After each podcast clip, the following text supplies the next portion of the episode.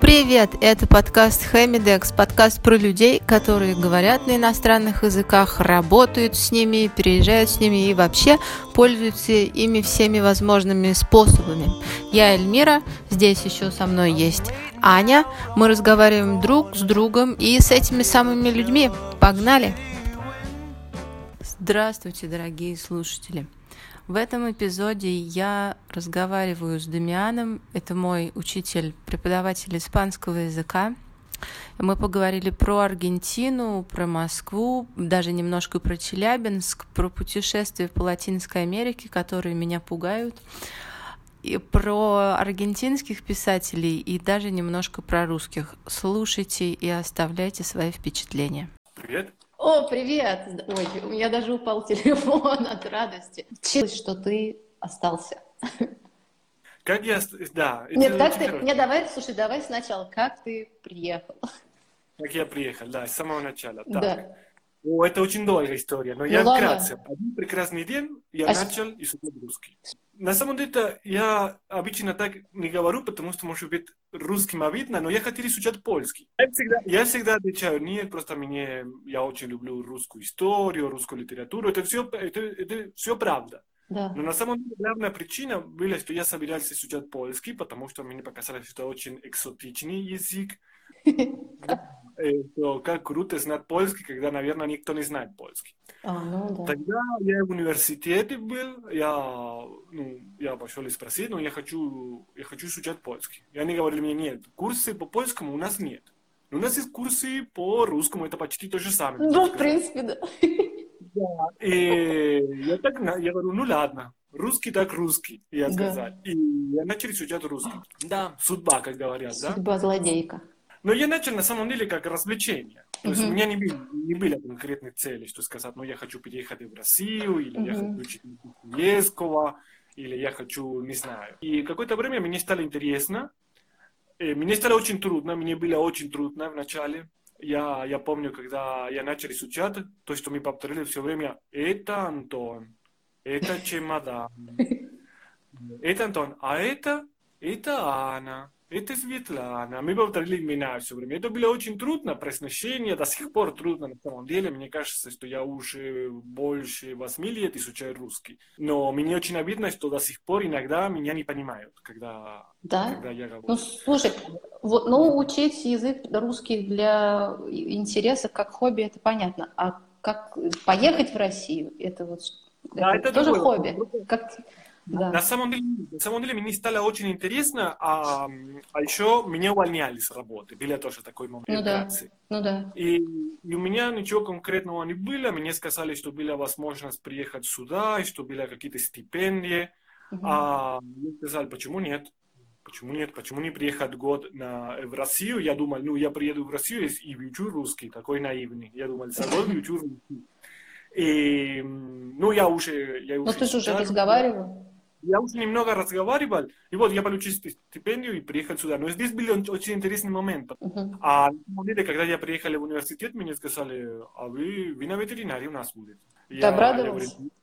нет, я сказал, нет, я сказал, я, во-первых, потому что мне сказали, пять лет вы будете у нас. а, да, а, ну, я, да, я признаюсь, что я немного испугался, когда мне это говорили. А еще, ну, например, если говорить о культурных отличиях, да. например, русский говорит очень прямо, вот, очень прямо говорят. Да. да. Это точно видите, что я до сих пор замечаю. Поэтому, когда мне сказали, вы будете э, учиться у нас пять лет, это на самом деле был вопрос. Но я это понял, как будто это приказ. А, ты думаешь, а, понятно. Да. А, вот, это, это... ты понимаешь, ты в смысле из интонации не понял. Да, с интонация, я думал, приказ, а. я думал, куда я попал, я думал, мне сразу... Все, сейчас паспорт заберут. И нет, на самом деле это было какое-то недоразумение, что они ошиблись, uh-huh. не знаю, как они ошиблись так, э, так сильно. А в конце концов я все-таки учился пять лет, но на филолога. То есть то, что я люблю, литература, я люблю литературу, а я учился на, на филолога, и на самом деле я очень благодарен, что так получилось. Вот, и что было дальше? Я дальше потом познакомился с женой, uh-huh. я женился, И вот и поэтому, можно сказать, а, ты, поэтому ты остался. А, ну тут уже деваться некуда. Да, так получились у меня тоже. Но были еще другие причины, потому что, ну, правда, развиваться Москва особенно. Ну да. Это идеальный город, чтобы развиваться, чтобы изучать другие языки, кстати, чтобы познакомиться с интересными людьми. Поэтому я, я не бы сказал, что это только любовь, что поэтому я остался. Хотя, конечно, да. это играет значительную роль, но еще да. возможно, я, я сейчас до сих пор нахожусь здесь. Ну, вот слушай, мне кажется, вот у нас в России и вообще у русских есть какое-то такое отношение к ну, возможностям в других странах, потому что что-то вот среди особенно молодежи развито такое настроение, что они хотят уехать из России, думают, что там за границей лучше, там в Америке или в Европе вот, лучше. А часто те, кто уже там побывал, говорят, что, ну, я не знаю, в Москве лучше всего. И что, правда, таких возможностей ну, нет там нигде, ни в Аргентине, ни в каких-то других столичных городах? Ну, то, что я могу сказать, хорошо, я могу сказать, у меня много друзей из Италии, например, uh-huh. а, и многие итальянцы.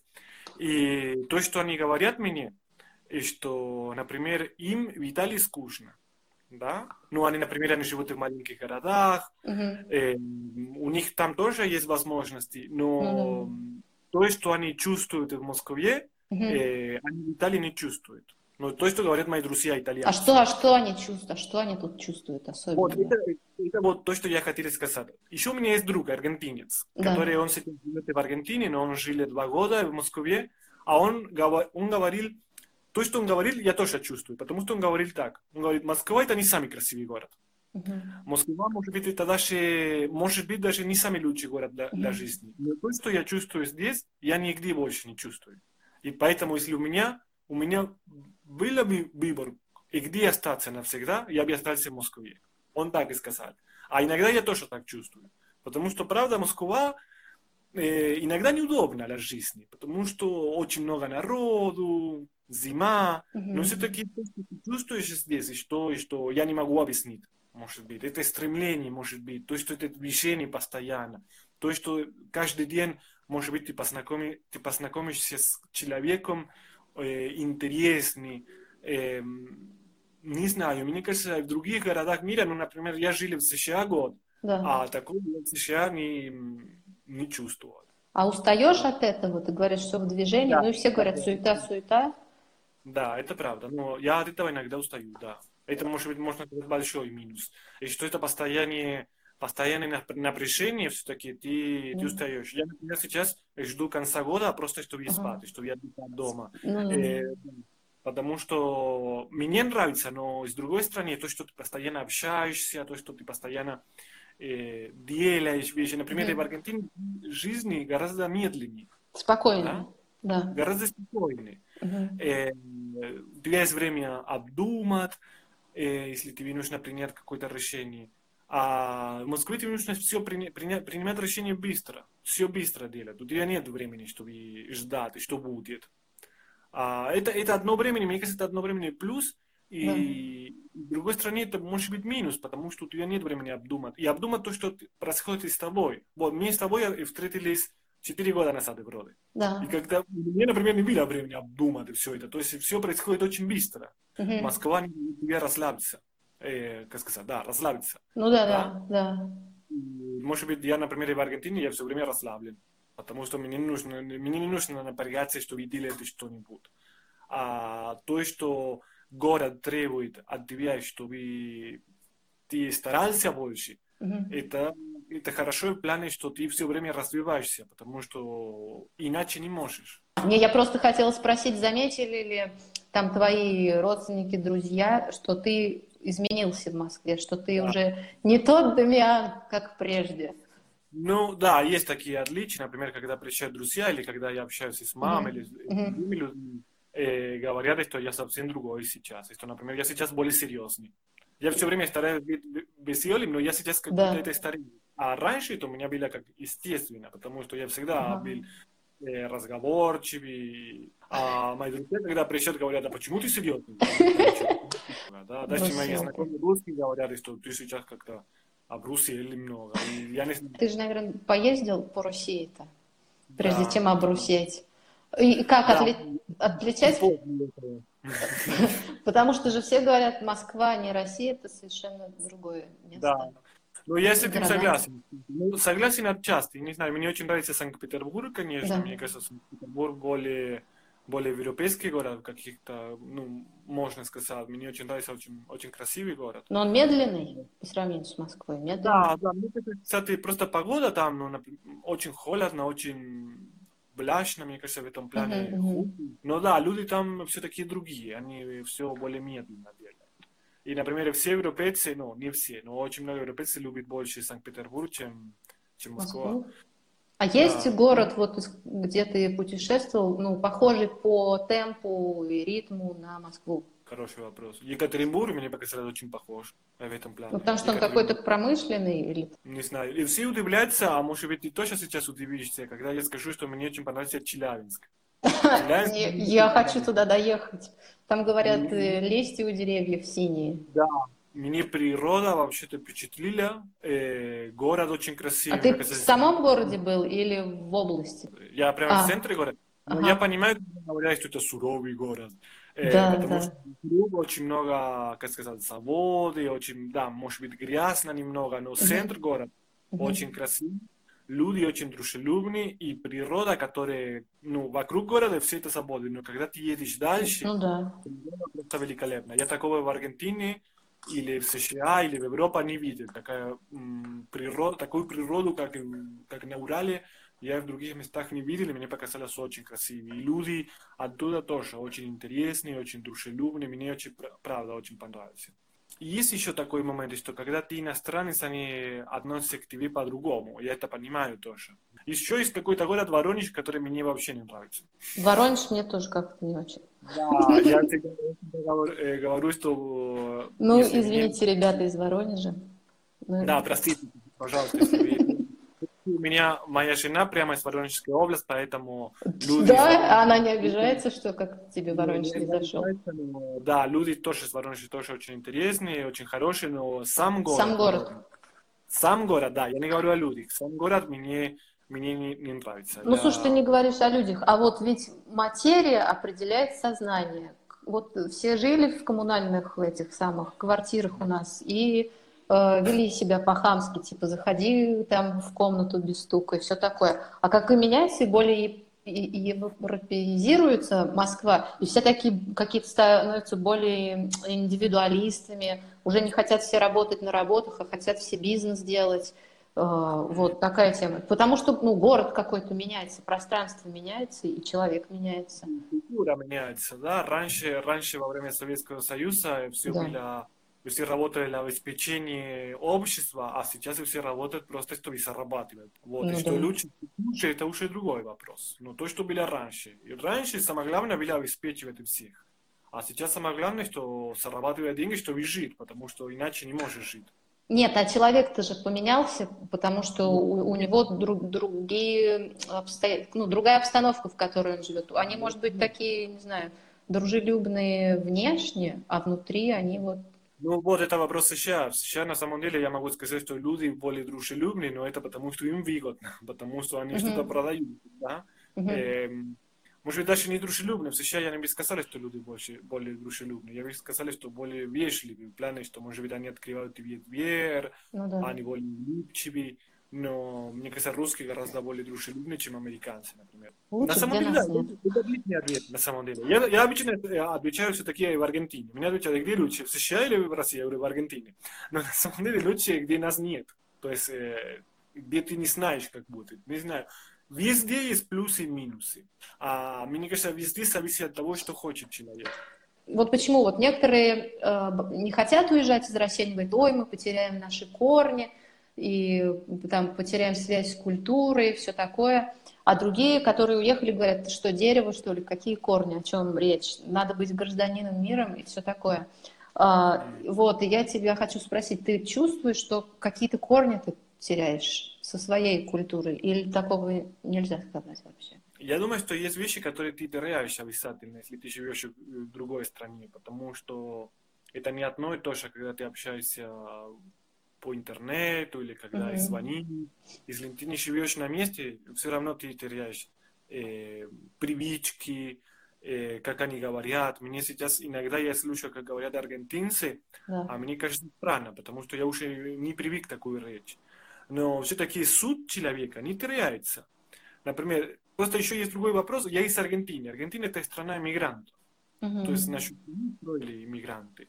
Люди из Италии, из Испании, из России тоже. Uh-huh. А мне кажется, у большинства м, остался какой-то связь э, в своей стране. Например, в Аргентине есть очень много итальянцев. И они до сих пор, и многие сохраняют язык, а многие сохраняют привычки. Uh-huh. Мне кажется, если человек э, переезжает в другую страну, не обязательно должен терять свою идентичность или своей культуры. Наоборот, ну, например, я сейчас живу в России, я все время, не все время, но очень часто рассказываю о своей культуре, о своей стране. А это тоже способ, э, чтобы сохранять свои культуры. И мне кажется, многие делают. Ну, очень много русских живут в Аргентине, и они преподают русский, mm-hmm. рассказывают русской культуре, а таким образом тоже они сохраняют свою культуру.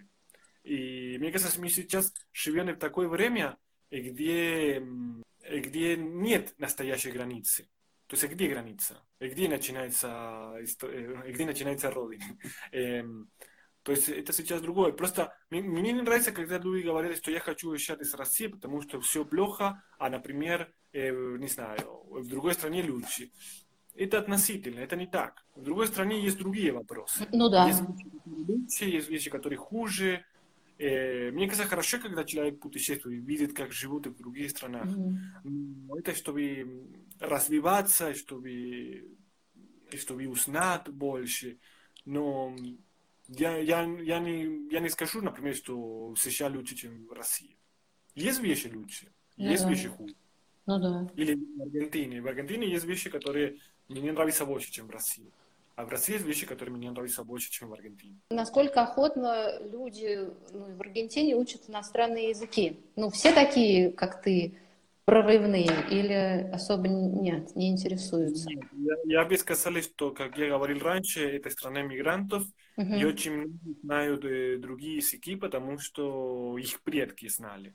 Да, ну, допустим, ну, да. иммигранты, допустим, из Греции. Uh-huh. Они знают греческий, потому что их родители говорили по-гречески, но не особо изучают э, языки. Исключение, конечно, английский. Все изучают английский. Uh-huh. А это в школе? Да, в школе. Тоже очень распространен португальский, потому что наши, наши братья uh-huh. бразильцы живут рядом. Да. И да, португальский нужно знать. Но в основном изучают португальский, итальянский, французский и французский и все, я думаю. Мне кажется, а. в России будут какие-то другие языки. И в России, например, я удивляюсь, когда, например, человек знает турецкий. Я познакомился да, я тоже. Турецкий. Или знают, не знаю. Я недавно увидел человека в метро, который читал книгу по-гречески. А он не был грек, он был русский. Прямо книгу по-гречески. И да, мне кажется, вот то, что мы говорили раньше, что в Москве как люди все хотят развиваться все время. Мне кажется, это, это хорошо, а это э, влияет на других.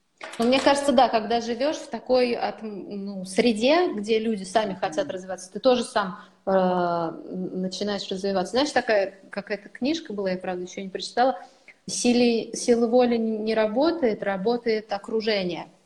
Оно тебя да. как, как бы выносит на вот эту э, дорогу.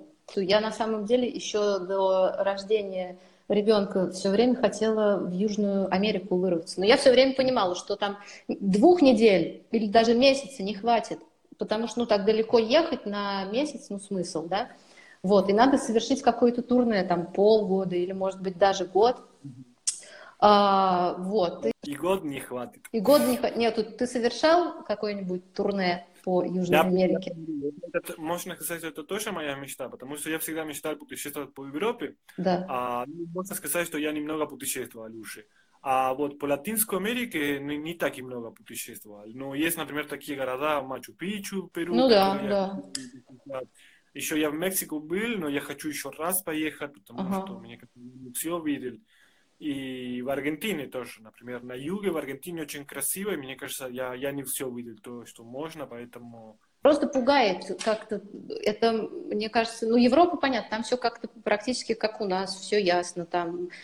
Вот, а Южная Америка какая-то такая, она далеко и кажется неизведанной. Все, мне все время представляются леса, ну, куча природы, все, когда смотришь на континент, все зеленое, и горы. И думаешь, все зеленое и горы, как я там буду путешествовать? Все-таки сфера туризма довольно развита в Латинской Америке. Мне кажется, да. если э, человек хочет путешествовать по Латинской Америке, uh-huh. по Латинской Америке, есть все возможности. Можно на, на автобусы, можно на машине, можно на велосипеде. Я, я читал недавно, что сейчас модно на велосипеде многие, многие путешествуют по Латинской Америке. Есть то, что всегда меня спрашивают насчет опасности. Да, да, да. И, на самом деле, да, есть места, которые опасны, но просто нужно узнать, э, какие места нельзя. Но это места обычно в городах и обычно uh-huh. в определенных местах. Например, uh-huh. Буэнос-Айрес uh-huh. это туристический город, и постоянно приезжают э, туристы в Буэнос-Айрес. Uh-huh. Но просто им говорят, есть места, которые вам нельзя uh-huh. ходить. Я знаю, что русские очень упрямые. Им говорят, что туда нельзя. И они туда а идут. Да, и они туда идут, как будто специально. О, нам сказали, что там... Э, но, например, где природа не опасна, кстати. Там, где природа, это просто природа. Там ничего не происходит, э, ну, ничего не происходит в плане, что это не опасно. Ну, не, я имею в виду, там какие-нибудь змеи, насекомые. А, там. в этом плане? Ну, конечно. В этом я, я не знаю. Ну, на юге Аргентины точно там не опасно, потому что там... Ну, слушай, как я поняла, если хотя бы начать, например, с Аргентины, и вот люди, которые по-испански особо не, не могут говорить, если они там с английским, они смогут там выжить? Я думаю, что да, найдут общий язык, в принципе, в Аргентине, да. Но я все равно рекомендую, по крайней мере, немного изучать испанский. По крайней мере, самые основные вопросы, самые основные фразы. В больших городах и в маленьких городах, да, молодежь говорит по-английски свободно, и мне кажется, в этом плане не должны быть проблем. Ну что я вот изучала Кастильский, и э, надо учить какие-нибудь, не знаю, словечки, диалект. Вообще, ну, сильно отличается? Э, аргентинский и испанский сильно да. отличается? Нет, не бы сказать, что сильно отличается. Есть э, разные ударения, есть разные слова. Э, ну, например, мне кажется, нюанс испанского языка, что, например, автобус в разных странах называют по-другому.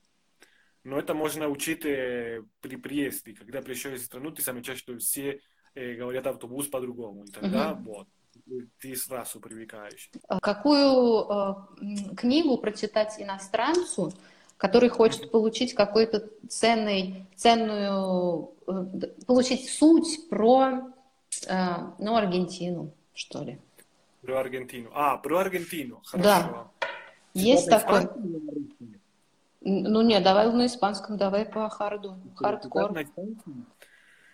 Так, хороший вопрос. Так, я думаю, что вообще-то самый великий аргентинский писатель это Борхес. Да, это великий, но я все-таки я не бы сказал, что он дает эм, хорошее, как сказать, что благодаря ему можно узнать больше, не знаю, аргентинский дух. Ну, дух, да, вот.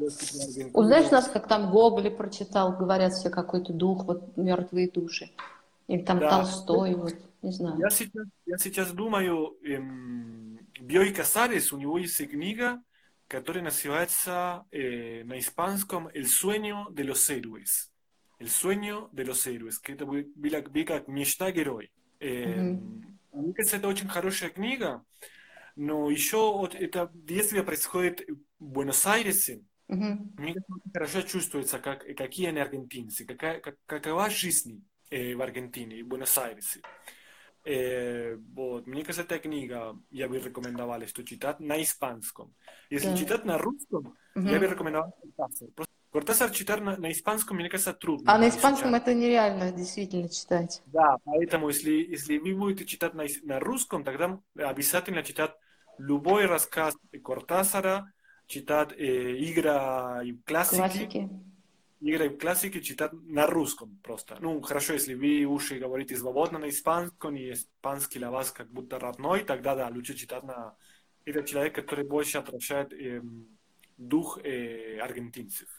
Ну, возможно. Но там же практически вся игра в классике, она в Европе проходит, в Париже. В Париже. Но, да. но все равно, как мы говорили раньше, человек... Э, ну, про человека, да.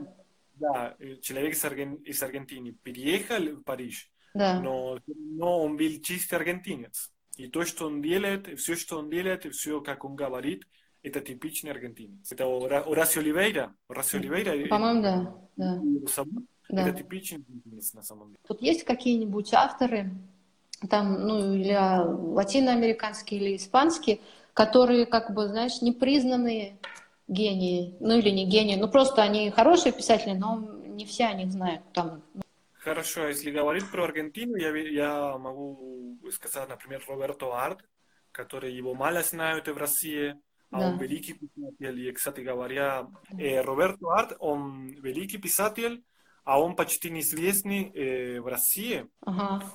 И он пишет в начале, в начале 20 века он жил, а он mm очень хорошо очень хорошо э, описывает, как жили аргентинцы в начале 20 века и в городе, где очень много мигрантов жили. Mm-hmm. Его отец был э, немец, его мама была венгерка. Mm-hmm. И он дома говорил по-немецки, например. И, и вот он рассказывает, как жили аргентинцы в начале 20 века в, это, в этом обществе, где люди из разных стран, где есть э, политические социальные движения постоянно э, очень хороший писатель, который недооценивает, недооценивает в Аргентине, да, но мне кажется, ну, за границей в Европе, в Латинской Америке, в России почти его не знают. Есть какие-то переводы.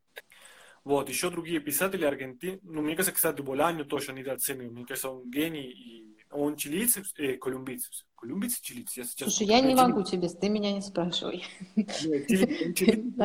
По-моему, да, по-моему, у них там они что-то все почили в этом романе, в путешествии. Он чилиец, а он, мне кажется, он гениальный, он гений, а почти в России не знают. Есть, например, есть один писатель, который, кстати, был номинирован на Нобелевской премии в этом году, но не выиграл. Его зовут Цесар Айда. Сейчас тоже могу написать. Цесар mm-hmm. он еще жив. Eh, он в Аргентине, в Аргентине он маэстро, ага. называют. Его признают все как маэстро. Он современный сейчас еще он, живой? Он, он еще пишет. Угу. И в Испании он очень известный, в США тоже очень известный, но в России есть одна женщина, довольно молодая, угу. ее зовут Саманта Шулейн.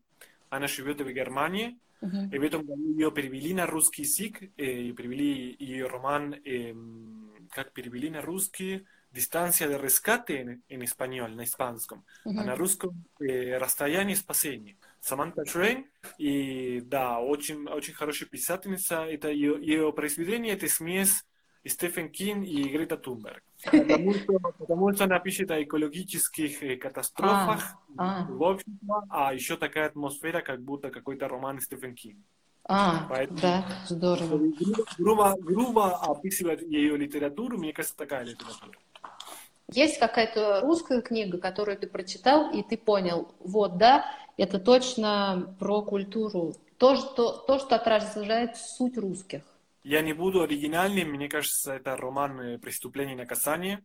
Мне кажется, как раз это роман э, отражает э, русская душа, мне кажется. Мне кажется, как я, как я понимаю русских, э, мне кажется, это роман, то, что чувствует Раскольников, очень часто, конечно, в другой степени, потому что не все русские убийцы, слава богу, но мне кажется, в этом плане э, отражает то, что очень часто мне кажется, ага. что чувствует. Это то, что если человек виноват, он должен за это получить наказание. Мне кажется, даже в мелочах русский так чувствует. Мне кажется, это не знаю. Ну да. кажется, э, других народов так не, так не так остро не чувствуют, как и, как и в России. Если на себя другие романы, не знаю, мне кажется, все-таки «Преступление и наказание», мне кажется, что еще «Мастер и Маргарита» тоже очень хорошо, в советское время очень хорошо там показано в какой-то плане, в каком-то плане. Ну, наверное. Другие романы, не знаю, мне нравится Дублятов, например, тоже. А, ну да. Литература Улицкая и очень хорошо рассказывает о, о тех, которые не были согласны во время Советского Союза. По крайней мере, последние, в 70-х, 80-х. Ага. Те люди, которые не были согласны с, э, с правительством, э, она очень хорошо рассказывает, как они жили, угу. какие у них были переживания, страдания. Мне кажется, в этом плане тоже очень хорошо, чтобы знать историю Советского Союза. Например, когда мне иностранцы, то есть э, из Аргентины или из других стран, спрашивают, ну, что читать, чтобы узнать больше про историю Советского Союза, литературу, mm-hmm. художественную литературу. Я, например, рекомендую Улицкая, которая, мне кажется, легко читается и очень хорошо это описывает. Спасибо, что ты со мной тут повисел, поговорил, вообще было интересно. Спасибо. Спасибо. Пока. Пока. Друзья, спасибо, что дослушали до конца. И у меня к вам большая просьба. Если вам было интересно, пожалуйста, ставьте нам оценки, пишите отзывы, делитесь этим подкастом в сторис. Это поможет еще большему количеству людей узнать о нем, и, может быть, кто-то найдет что-то полезное. Спасибо и до встречи в новых выпусках. Пока!